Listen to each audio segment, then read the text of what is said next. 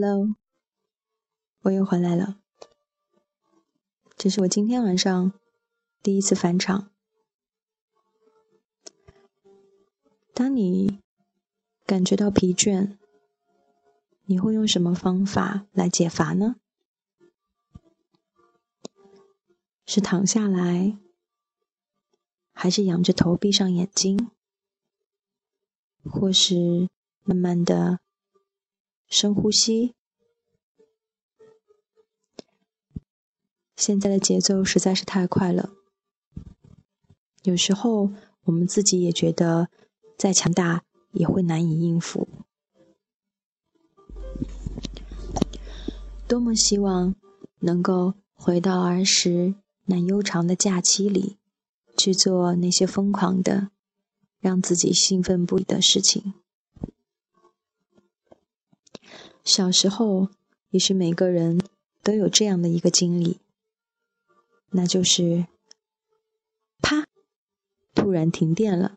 跳闸了，大家都一阵惊呼，然后就问怎么回事？怎么回事？哎呀，我去修保险丝，手电筒呢？蜡烛呢？火柴在哪里？你是不是也有过这样手忙脚乱，或者还偷偷的有一点点兴奋？因为停电，一切都乱了。也许你本来正在做着你自己不想做的事情，比如写无聊的数学题，比如正在吃你不太喜欢的菜。啪，停电了，心中窃喜，总算可以放下来，哪怕一小会儿呢。那这本书，当我。看到它书名的时候，我就已经难以控制，去想象小时候家里停电时的情景。那时候每家都会备几根蜡烛，还有火柴，当然还有打火机。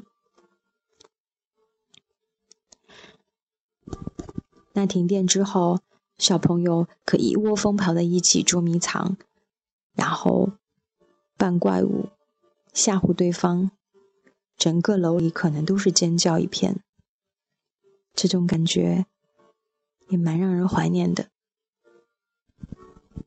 虽然我很害怕别人吓我，但是我还是乐于去想一想。好吧，这本书当我读给我女儿听的时候，她的眼神中居然。有那么一丝我熟悉的兴奋、探求的感觉，仿佛他也和我经历了从前那段时光，那段真的黑到不用怎么躲就躲得很好的猫猫。这本书的封面，大家拿着手电筒来到了天台上。那每个人物的轮廓都镶着一道金色的边，也许光线来自于天上的月亮，也许是手电。总之，每个人都好像美丽的剪影。那让我们来一起看看这本书吧。停电以后，Blackout。这得从一个普通的夏夜说起。滴滴，整个城市又吵闹又闷热。有人在打电话，Hello。有人在打字，哒哒哒哒哒。有人正在煮饭，咕嘟咕嘟咕嘟，呲呲呲。屋子里人人都很忙，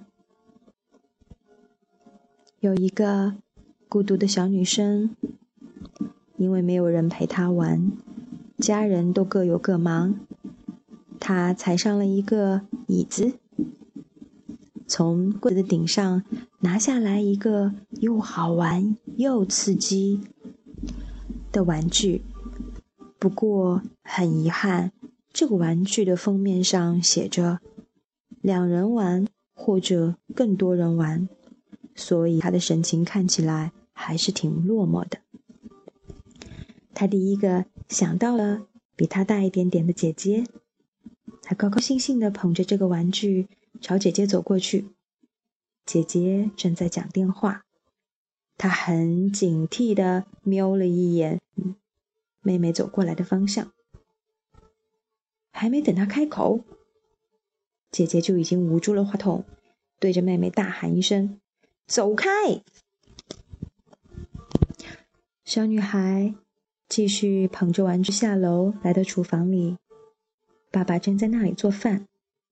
还没等他开口，爸爸就说：“实在对不起哦，这里还有很多事情要忙，你自己玩一会吧。”他走进书房，看见妈妈忙碌的背影，电脑光线让他的影子变得那么长。嘿。妈妈回过头来，很公式化的对他说：“太忙了，不好意思。”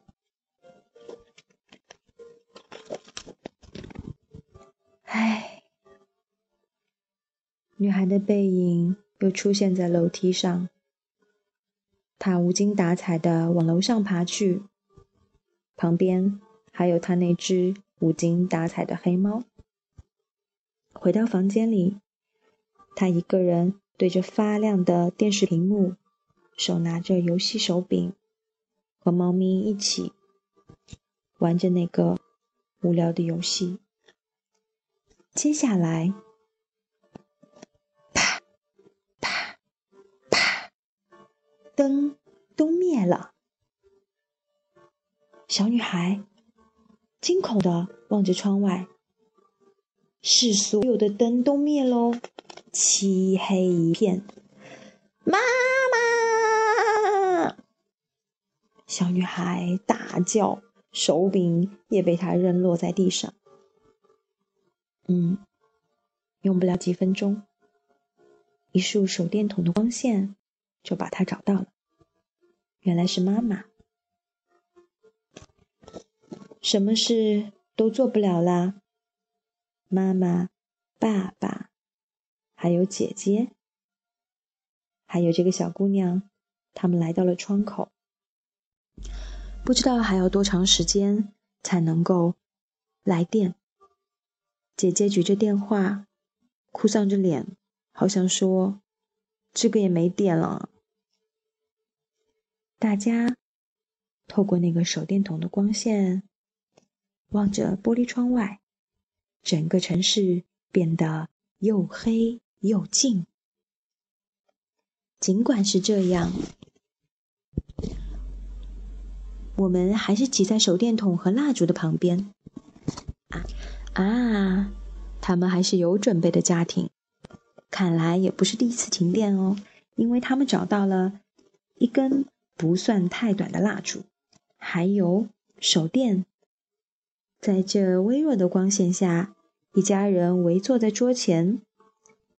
他们在玩手影游戏。小兔子，好长的耳朵，喵！怎么了？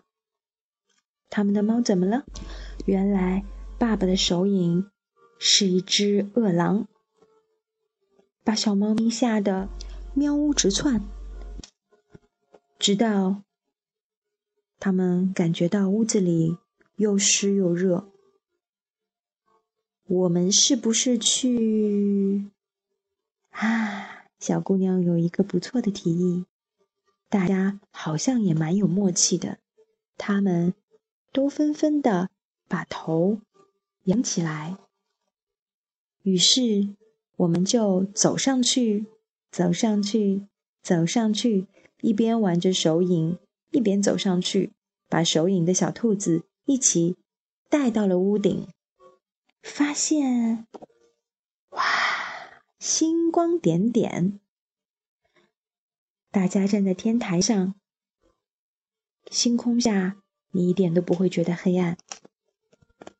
还有很多人，好像在空中开街区晚会一样。有人甚至把锅都搬到了天台上，在那里烧烤。小朋友们都在那里玩耍，还有星光下的烛光晚餐。我们向大家挥手。接下来，我们又听到下面传来了声响。于是我们走下去，走下去，走下去，一个接一个，还是有一点点害怕，瑟瑟的发抖。一直走到街上，来呀！这里也像在开晚会哦。啊！城市消防员用工具打开了消防栓，哇！冰凉清澈的水从消防栓里喷出来。嗯，大家穿着短裤泳衣，可以尽情的凉快一下啦。街角的冰淇淋小铺居然免费供应冰淇淋。对呀，与其让冰淇淋这样流泪，还不如让大家吃到肚子里凉快一下。啊，一对浪漫的情侣坐在门庭前，弹着吉他，唱着歌，感觉真是好极了。人人都不忙，直到灯啪又亮了起来，一切恢复正常。小姑娘的姐姐电话又有电了，她预备再给刚才那个人拨过去。妈妈检查一下电脑上的文件，还在，露出了满意的微笑。爸爸把因为停电而忘记行走的时钟重新校对了时间。小女孩又回到了孤独的电视屏幕前。可是他并没有立刻打开电视机，而是站在那里若有所思。他看着旁边的电闸，突然有了一个主意。他伸手去够那开关，啪嗒！哇哦，屋子又暗下来了。可不是所有人都喜欢正常的。姐姐对着电话说。我要挂电话喽！妈妈拿出那个多人玩的游戏，正要打开。爸爸摸着小女孩的头，赞赏地说：“好主意，伙计！好，好像对再一次停电也感到非常的满意。”还有那只黑猫，在窗户的外面守着这一家人。窗户里此刻蜡烛发出的微弱光芒，比电灯发出来的光亮更加温馨。好了，这个故事就是这样。故事的文字很少，其实停电以后，很多东西都是靠感觉的。人的视觉变弱了之后，其他感觉就会变得非常的灵敏。所以这本书最大的魅力在于画面，那明暗、明亮中透着某些隔阂，黑暗中大家只有那么融洽。所以呢，我会加入了很多自己的想象，帮助大家脑补这些漂亮的画面。以前我觉得黑色很酷，当我看过很多绘本之后，我发现黑色透露给我们更多更多的含义。有可能是孤独的，有可能是冷漠的，有可能是温情的、善良的、朴素的。总之，黑色。并不那么让别人感到恐惧了。记得我女儿的书柜里还有一本书，名字叫做《第五个》，是一个朋友赠给我们的。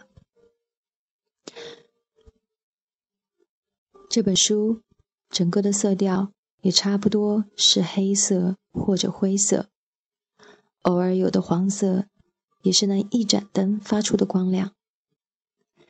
有五个身体残缺的玩具正等候在一扇门外，大家有些心焦，又有些期待。